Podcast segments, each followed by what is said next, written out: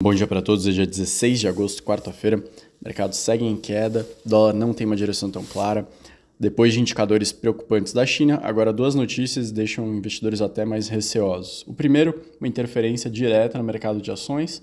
O governo estaria pressionando os fundos a não venderem nenhum tipo de ação, segundo a Bloomberg. Segundo, a parte de estatísticas está tendo uma interferência grande do governo. Não estão divulgando mais a taxa de desemprego sobre jovens que em junho tinha marcado 21,3%, tá, patamar bem alto, e que cria uma insatisfação grande entre a população local.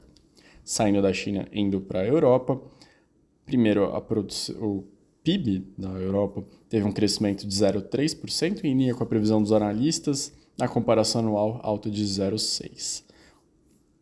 Sobre os dados da indústria, alta de 0,5% em junho na comparação com maio, o mercado estava com uma queda de 0,7%, na comparação anual, 1,2 de queda, o mercado estava com 2,5.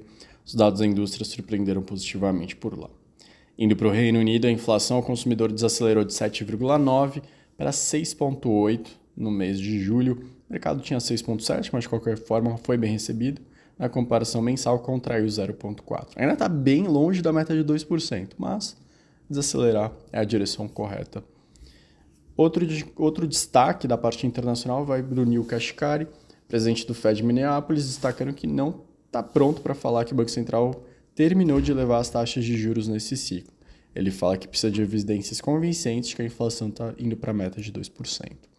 O último destaque internacional vem da seca grave no Panamá, atingindo a indústria global de transporte marítimo. Por que a gente está falando disso? Porque mais de 3% do volume de, do comércio global, incluindo gás líquido dos Estados Unidos e frutas da América do Sul, passa pelo canal canal construído há 110 anos, é uma fonte essencial de renda para o Panamá.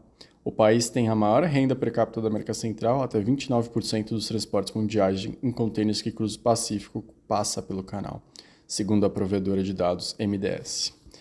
Então essa seca está afetando bastante, pode pressionar de novo os preços de transporte de contêineres e no ano passado a gente viu que isso, isso traz um efeito grande sobre os preços aos produtores, os preços de insumos.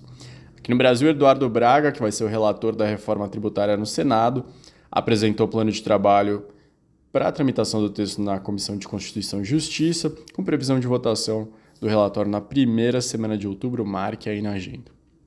Outro destaque foi o reajuste de preço da gasolina e do óleo diesel ontem pela Petrobras, que vai pressionar o IPCA, vários bancos já revisando para cima sua projeção para esse ano, mais perto de 5, superando o limite superior da meta de 4,5. Outro destaque é uma notícia do Valor Econômico e do Estadão, os dois confirmaram que o ministro da Fazenda, Fernando Haddad, tem negociado com o presidente da Petrobras, Jean Paul Prats, para que a companhia faça um acordo e pague parte do passivo de processo que tem no CARF. A Petrobras, por enquanto, nega a informação, mas os jornais apuraram que seriam em torno de 30 bilhões de reais ainda em 2023. O governo, por fim, último destaque do dia, elevou a tarifa de importação de lácteos fora do Mercosul, aumento da tarifa de importação passa de 12% para 18%. Também é, aprovou o aumento da borracha natural de 3,2% para 10,8%. Eu me despeço de vocês, boa quarta-feira e até mais.